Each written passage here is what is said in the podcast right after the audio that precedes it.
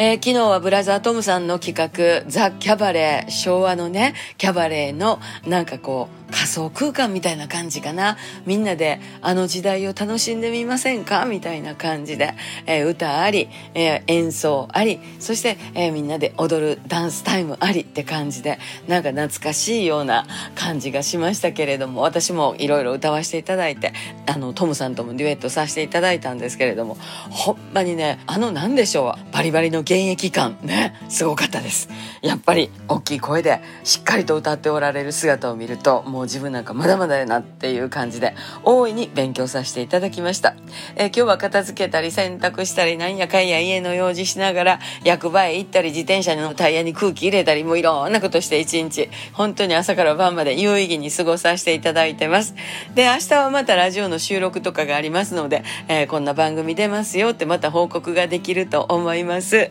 楽しみになさってくださいね。えー、ライラのキャンペーンまだまだ続きます。また明日また明日また明日